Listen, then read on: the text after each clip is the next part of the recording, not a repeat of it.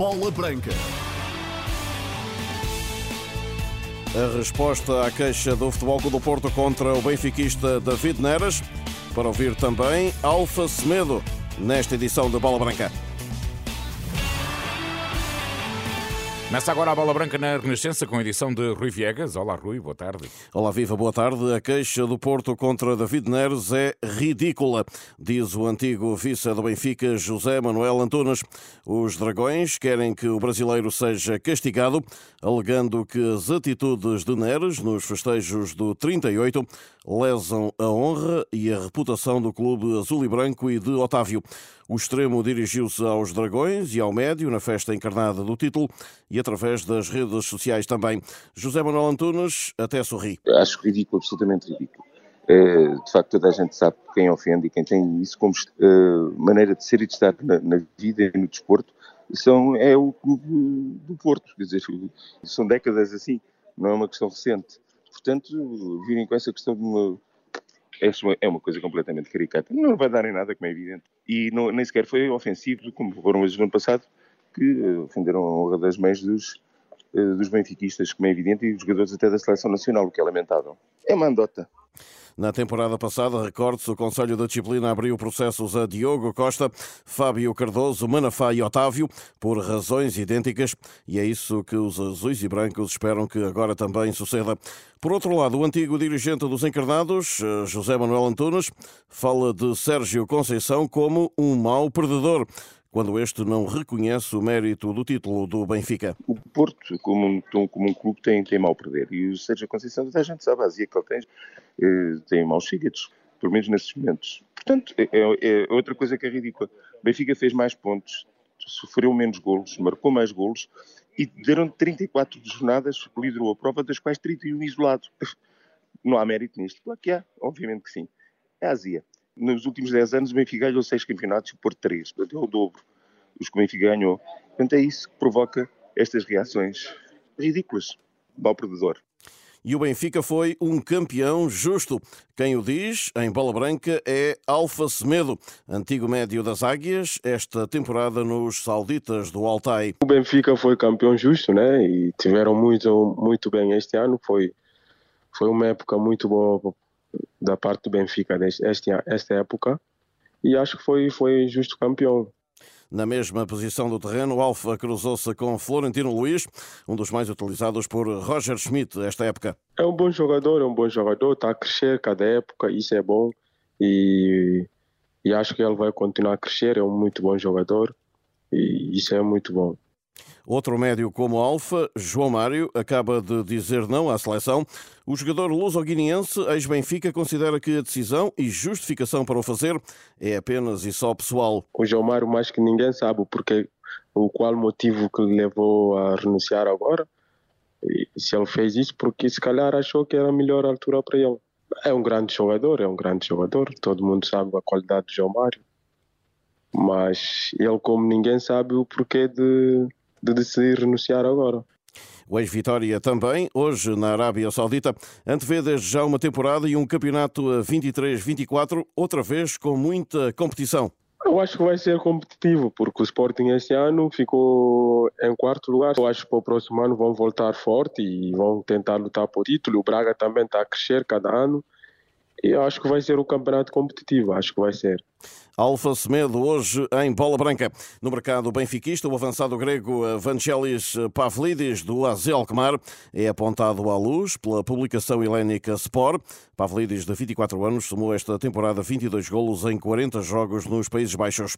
Do AZ pode chegar também o húngaro Kerkes para o lugar de Grimaldo. Os contactos serão retomados no início de junho, segundo o jornal A Bola. Os neerlandeses pedem 20 milhões de euros. Vem aí a final da Taça de Portugal. No Sporting de Braga, Sequeira foi operado e o treinador Artur Jorge espera recuperar Borja para a esquerda da defesa depois do colombiano se ter lesionado na luz. No Porto, a Operação Jamor começa hoje, após cerca de dois dias de folga, com um treino às 16 horas no Olival. João Mário continua a ser baixa. Cláudio Ramos deverá manter-se domingo na baliza. Do mercado do Sporting, o Chelsea já negocia com os Leões por Ugarte, garante-se em Inglaterra. O PSG também esteve interessado no médio uruguai mas este dará preferência aos londrinos, que terão Maurício Pochettino como treinador na nova temporada. E Manuel Tulipa vai deixar o comando técnico do Vizela, adiantou hoje o site 00. O treinador de 50 anos tinha mais uma época de contrato, mas vai abandonar o emblema minhoto, cuja equipa assumiu em novembro, terminando o campeonato no 11º lugar. De saída dos vizelenses estão também, para além do capitão Kiki Afonso, indica-se outros jogadores, Igor Julião, Aidara, Guzo, Claudemir e Rachid. No Aroca, Daniel Ramos vai suceder a Armando Evangelista. Do Estoril sairá Ricardo Soares para treinar na China, segundo a imprensa desportiva portuguesa desta terça-feira. E o Bolonenses anunciou hoje a renovação com Bruno Dias, treinador que subiu o clube do Restelo ao futebol profissional. O técnico de 36 anos fica ligado ao emblema de Belém por mais uma temporada. O selecionador nacional da equipa feminina anuncia esta tarde as suas escolhas para o Mundial de 2023. Na fase de grupos, Portugal defrontará Países Baixos a 23 de julho, Vietnã a 27 e no último desafio do Grupo E, os Estados Unidos a 1 de agosto, com os três encontros a decorrerem na Nova Zelândia. Francisco Neto reafirma o objetivo da seleção das esquinas para esta presença inédita. O grande objetivo neste momento é chegar ao último jogo, ou seja, ao jogo contra os Estados Unidos, a depender só de nós para poder passar à fase, à fase seguinte. Claro que é um sonho muito grande de toda a gente, que é o poder passar pela primeira vez na história de uma grande competição, uma fase de grupos, nunca se conseguiu, nos dois campeonatos da Europa que tivemos uh, não, não, não o conseguimos fazer, neste campeonato do mundo, uh, sendo uma estreia, mas é uma outra grande competição, era algo que nós desejávamos muito, mas sabemos e temos muito respeito pelos, pelos nossos adversários, uh, todos estamos à procura do mesmo, por isso é que eu digo, o grande objetivo inicial é conseguir chegar ao último jogo a depender só de nós para poder atingir esse objetivo. O selecionador da equipa portuguesa feminina, Francisco Neto, convocatória às 17 horas desta terça-feira na sede de um patrocinador em Lisboa. Antes da presença inédita num Campeonato do Mundo, a seleção jogará um particular com a Ucrânia a 7 de julho no estádio do Bessa, viajando três dias depois para a Nova Zelândia. O torneio FIFA feminino decorre entre 20 de julho e 20 de agosto na Nova Zelândia e na Austrália, aqui já na fase a eliminar. Lá fora, Alfa Semedo admite voltar ao nosso futebol. O médio de 25 anos fez até ao momento 28 jogos pelos sauditas do Altai para onde se mudou após representar o Vitória de Guimarães. No futebol tudo é possível, né? Eu assinei até 2024 aqui no, no Altai. Estou contente aqui, estou feliz aqui. Tenho mais um ano no contrato, mas no futebol tudo é possível. E esta experiência de Alfa na Arábia Saudita, diz, é uma experiência ganha. Está a correr bem, está a correr bem até agora. Que balanço é que faz desta época? Foi positivo, conseguimos o objetivo do clube, que era a manutenção. E o balanço foi positivo, também a época correu muito bem. E agora falta só um joguinho para, para, para acabar a época. A um jogo então do fim do campeonato, onde Ronaldo é a estrela maior, Alfa Semedo revela ter falado com CR7 e narra ainda a desilusão do Al Nassr pelo título já perdido para o Al Ittihad de Nuno Espírito Santo. Estavam tudo animados com a chegada de Ronaldo e pensavam que iam conseguir eh, ganhar o título, mas o Etihad esse ano está foi, foi, foi, foi uma grande equipa, sempre tiveram a ganhar os jogos, não deram dependeram deles para ganhar o campeonato e conseguiram ganhar o campeonato. O Al Nassr também no penúltimo jogo empatou e isso é que deu o Etihad campeonato antes de, de, do último jogo. Mas claro que os adeptos de Nasser ficaram um bocado desapontados, mas faz parte disso é futebol. É isso que faz futebol ser bonito. O Alfa Semedo chegou a falar com algum dos dois, com o Nuno Espírito Santo ou com o Cristiano Ronaldo? Cruzou-se com eles, falou com eles? No, com o Ronaldo, sim, no jogo, uh, sim, trocamos algumas palavras. E o que é que ele lhe disse? Pode-me confidenciar o que é que o Ronaldo lhe disse? não, não, não, não, isso fica entre nós. A Liga Saudita pode agora ser reforçada com Messi, segundo uh, tem sido a ver notícia, tem sido uh, a notícia nos últimos dias. O jogador luso-guineense, por sua vez, só vê vantagens caso isso se confirme. Seria muito bom ter o Messi e o Ronaldo aqui. Eh, o foco, o foco passava logo por aqui, certeza absoluta, porque são dois dos dois melhores dos últimos 10, 15 anos no futebol, mas chegado o Messi era ia dar uma outra ia dar a Liga Saudita outra outra visibilidade e ter o Messi e o Ronaldo aqui seria muito bom muito mesmo.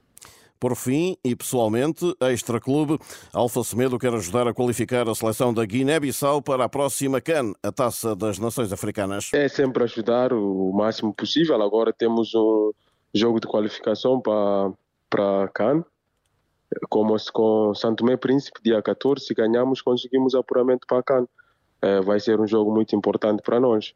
Ainda sobre Ronaldo, o capitão da seleção está lesionado e pode falhar os próximos compromissos da equipa das esquinas.